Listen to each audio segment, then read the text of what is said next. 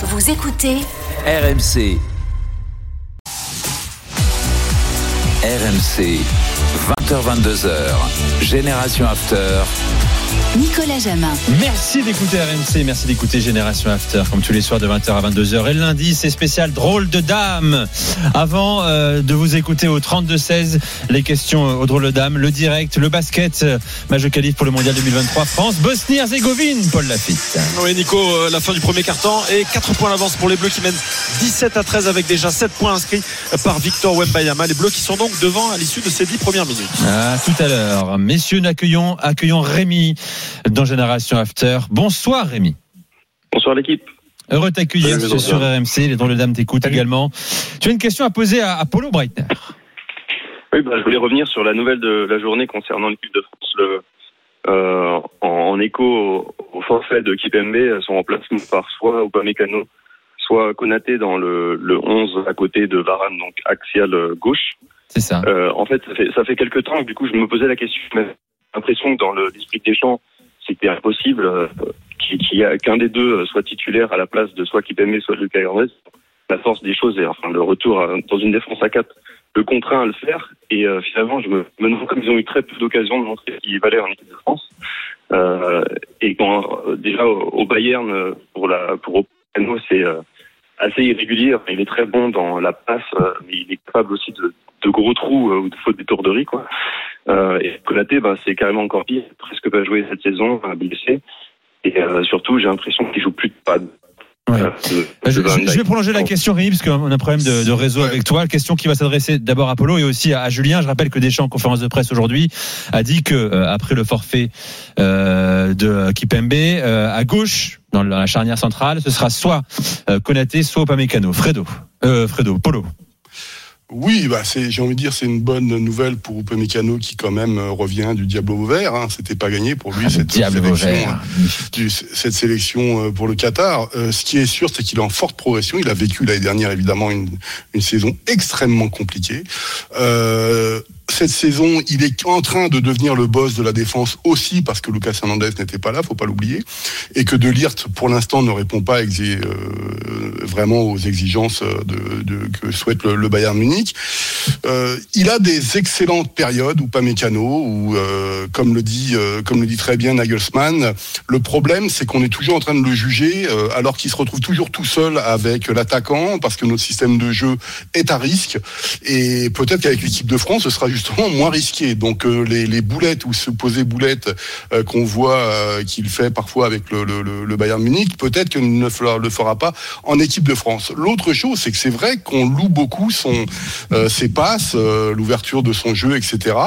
Mais euh, n'oublions pas qu'il a failli euh, contre Brême ben, offrir le, le- un but à son adversaire directement en voulant passer directement devant Manuel Neuer. Mm. Donc tout ça n'est pas complètement réglé.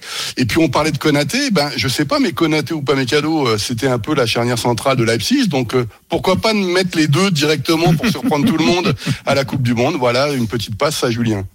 Julien, ton regard sur, sur Konaté qui effectivement joue peu avec Liverpool.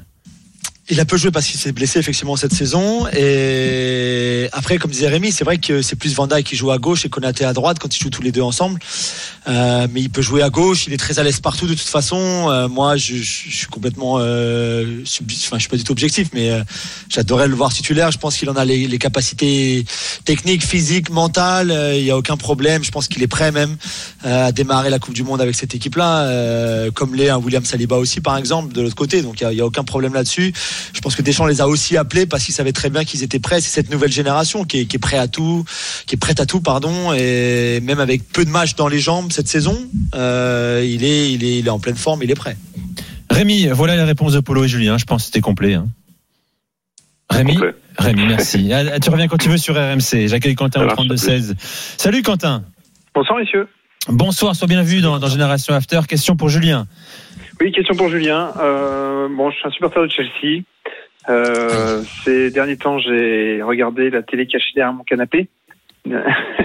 Euh, pour cette deuxième partie de saison, avec la Coupe du Monde, le Mercato, tout ça, euh, qu'est-ce que tu penses Enfin, qu'est-ce que quel est selon toi ton avis pour la pour la seconde partie de saison? Pas forcément euh, sur l'année prochaine, hein, cette saison prochaine, mais déjà sur la deuxième partie de saison pour pour Chelsea. Ça m'inquiète, je suis inquiet, je suis désolé de te le dire, j'aurais voulu être un peu plus positif, mais je t'avoue que je suis, je suis très inquiet. Euh, il y a eu cette période, tu te rappelles, de, de 9 ou 10 matchs de suite, toutes compétitions confondues, sans défaite, où on avait parlé de, Potter, c'était plutôt bien, c'était un bon début en tout cas. Et puis là, sur les derniers matchs, c'est du grand n'importe quoi. Alors, il a eu des blessures, forcément, ça aide pas. Je comprends très bien. Et encore samedi à Newcastle, où tu perds Loftus-Cheek très tôt, tu perds Aspilicueta à la mi-temps. C'est déjà dans une période compliquée. Alors, si en plus tu as d'autres blessures qui viennent s'ajouter aux problèmes que tu as déjà, c'est compliqué. Maintenant, je pense que Graham Potter a fait beaucoup d'erreurs depuis qu'il est arrivé, tactiquement, euh, dans sa gestion de l'effectif, dans sa gestion du ballon aussi, dans ce qu'il a demandé à ses joueurs. Euh, on reviendra pas sur les choix très bizarres de Pulisic et Sterling, euh, piston droit, piston gauche, mais ça c'est pas à faire déjà. Je suis désolé, pas à ce niveau-là. Euh, et je pense que les joueurs ont été un peu perdus par tout ce qu'il a tenté de faire, tout ce qu'il a essayé sans avoir beaucoup de temps pour travailler à l'entraînement non plus parce que tu jouais tous les trois jours. Donc de toute façon il n'y avait pas beaucoup de temps à l'entraînement sur les terrains d'entraînement pour mettre des choses en place peut-être un petit peu plus euh, sophistiquées entre guillemets. Mais dans ce cas-là si tu peux pas le faire bah reviens aux bases reviens à des choses qui fonctionnent euh, sans forcément faire du tout mais au moins en faisant des choses qui ne vont pas perturber complètement ton groupe. Et je pense qu'il a fait beaucoup de choses qui ont beaucoup perturbé les joueurs et son groupe. Sans parler des cas Ziyech par exemple qui fait jamais jouer qui est très qui est très difficile à comprendre. Et d'autres d'ailleurs aussi ou qui fait jouer à d'autres postes qui sont pas les leurs. Donc euh, voilà, je pense que c'est euh, c'est très compliqué depuis plusieurs semaines maintenant. hein. Ça fait quand même euh, quatre défaites sur les cinq derniers matchs, toutes compétitions confondues, trois d'affilée maintenant. Arsenal, City et Newcastle, qui sont des matchs compliqués, bien sûr. Hein. Je dis pas que c'était facile, mais euh, mais c'est vrai que c'est- très compliqué. Et je vois pas, enfin je vois pas ce qui peut se passer maintenant, quoi. À part voilà la Coupe du Monde. Après, il faudrait peut-être rectifier les erreurs que tu as faites lors du marché des transferts d'été en janvier, mais ce sera pas facile. Et puis après, bah, tu repars encore, euh, tu vas jouer, tu joues City, je crois, euh, début janvier, le 5 ou le 6. Donc déjà, tu peux encore en prendre une. Et puis après, tu auras Liverpool deux semaines plus tard, je crois. Donc c'est encore compliqué. Bon voilà, donc tu peux te retrouver fin janvier à être dixième ou onzième du classement et avec, avec une vraie crise avant même la reprise de la Ligue des Champions. Là où là aussi, ça peut être compliqué pour toi. Donc c'est voilà, je suis, je suis désolé, mais pour Noël, demande au Père Noël que, qui t'amène un peu de positivité, quoi. Voilà, Quentin, la réponse très claire et franche de, de Julien. Très bonne soirée à toi, Quentin. Merci beaucoup. À très vite sur, sur RMC. Il est l'heure, messieurs, sur RMC 20h55, de découvrir le choix musical et la minute de Johan Crochet. De quoi tu nous parles, Johan?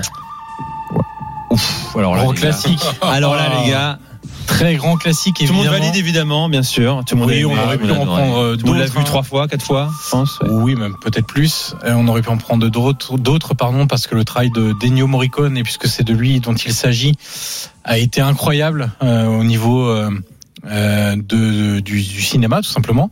Euh, Il y a des, d'ailleurs, je conseille, hein, allez sur YouTube, euh, tapez euh, le meilleur de, de Morricone, et vous avez des des, des sons de 1h30, 2h, 4h, 6h, avec l'enchaînement de, de tout son travail qui est formidable. J'ai en fait, voulu le voir en concert il y a quelques années, c'était 150 euros la place. Ah bah, légende, hein. le maestro. Oui. Je suis pas allé. Et, et, et la Roma euh, a dévoilé euh, cette semaine, enfin c'était la semaine dernière en l'occurrence, une grande fresque de Morricone et dans, sur un immeuble de Rome. Ça c'est beaucoup à, à Rome, hein, d'ailleurs dans d'autres villes aussi euh, italiennes, euh, parce que c'est un grand fan de la Roma. Et euh, c'est toujours un petit peu le côté fierté quand il y a des célébrités connues dans le monde entier qui supportent ton club. On sait, en Italie, on adore ça. Pour qui est euh, Laura Pausini, pour qui est Ramazzotti, pour qui est Morricone. mon Dieu, Non, non, mais c'est vrai, c'est un truc euh, assez dingue euh, à ce niveau-là en Italie. Et euh, si je voulais en parler, c'est parce que ça m'a fait penser à une, à une petite anecdote. Euh, vous savez que Morricone a beaucoup travaillé avec Sergio Leone et, et les deux étaient amis. Ils allaient au stade ensemble à Rome. Euh, et en fait, il y a eu un grand débat pendant de très longues années pour savoir si Sergio Leone était supporter de la Roma ou de la Lazio. Et en fait, c'était assez drôle parce qu'il y avait des témoignages des deux côtés. T'en avais qui disaient il était pour la Roma, t'en as qui étaient pour la Lazio, etc., etc. Il y avait des témoignages totalement contradictoires, etc. Et euh, chacun revendiquait euh, son, petit morceau de Sergio Leone, parce qu'évidemment c'est euh, quelqu'un de très connu, réalisateur ô combien connu dans, le monde entier. Et puis un jour, la Roma a dévoilé une fresque aussi, mais de Sergio Leone, et sur un immeuble de, de Rome, magnifique fresque aux couleurs de la Roma aussi. Enfin, voilà, pas dépeint comme supporter, mais les couleurs rappellent le, la ville de Rome et, le club de la Roma. Et euh, il y en a qui sont mis en quête de savoir bah, est-ce qu'il était vraiment supporter de la Roma? Parce que c'est bien beau, la Roma annonce en mettant une fresque sur un immeuble qu'il est supporter de la Roma. Mais est-ce que c'est vrai? Il y avait des polémiques sans arrêt, etc. Donc ils ont fouillé, ils ont fouillé, ils ont fouillé. Et finalement, le fils de Sergio Leone a été obligé de parler sur les réseaux sociaux en disant, bah, comme dans toute la famille, oui, on est supporter de la Roma. Euh, et ce qui est très drôle, c'est que Morricone euh, avait lui-même, euh, enfin pas lancé, mais euh, confirmé entre guillemets la thèse que Sergio Leone était Ladial, parce qu'ils sont allés voir un derby ensemble un jour, et Leone a fêté un but de la Lazio. Et Morricone lui a dit mais jamais de la vie je retourne au stade avec toi, tu iras tout seul maintenant au stade. Moi je suis supporter de la Roma, d'où tu célèbres T'es supporter de la Roma ou quoi? Pourquoi tu célèbres un but de la Lazio? C'est-à-dire que tu es supporter de la Lazio. Et en fait, Morricone a raconté plus tard que Sergio Leone était quelqu'un qui lui faisait sans arrêt des blagues et que sauf que lui pris dans le derby, il a pas compris que c'était une blague et c'est pour ça que Morricone lui-même a amené de, de lui sur le feu en disant qu'il était supporter de la Lazio alors qu'il était supporter de la Roma. Voilà, c'est un peu la reconnaissance à Rome, évidemment, de ces deux légendes du cinéma italien euh, qui sont finalement des supporters de, de la Roma. Rapidement, les gars, euh, votre préféré de Sergio Leone Le bon, la, barrette, la bête et le truand, non Ouais, moi c'est Ouais, pense Polo, Polo a toujours un choix différent. Faccia, Faccia. D'accord. Face à face. Ouais, tu il nous a sorti un truc. Moi, je l'ai Mais pas. non, celui-là. moi non plus, je l'ai pas celui-là. Désolé, Polo. Ouais, non, mais parce ouais, que c'est un film, un- c'est un western spaghetti inspiré dans le néo-réalisme allemand. Donc c'est pour ça. Bon, on un non, peu. Faccia, Faccia, c'est un des plus grands films euh, avec la musique de- de- des Morricone. Bon, on, on fera un, un génération after spécial cinéma et Millian football hein, un soir, Et vraiment. Quoi. et. D'ailleurs, qui était tourné en Espagne, les... Tout à fait. Euh, ils étaient tournés à Almeria. Ils sont Exactement. tous tournés à Almeria. Tu peux aller voir derrière les studios et tu retrouves, tu retrouves les décors. Euh, les gars, dans un instant, on va faire une petite pause et dans un instant, on va revenir sur votre week-end. Bien sûr, on va parler d'Arsenal. On va parler, tiens, des nouvelles d'un Français, Clément Grenier. Euh, avec des informations euh, de Fred Armel. Il a marqué ce week-end Mhm. euh, en Coupe du Roi. Tu vas donner des nouvelles de lui. Il n'a que 31 ans. Et il n'en a pas terminé avec le football. Loin de là. On en parle dans un instant dans Génération After. À tout de suite sur RMC.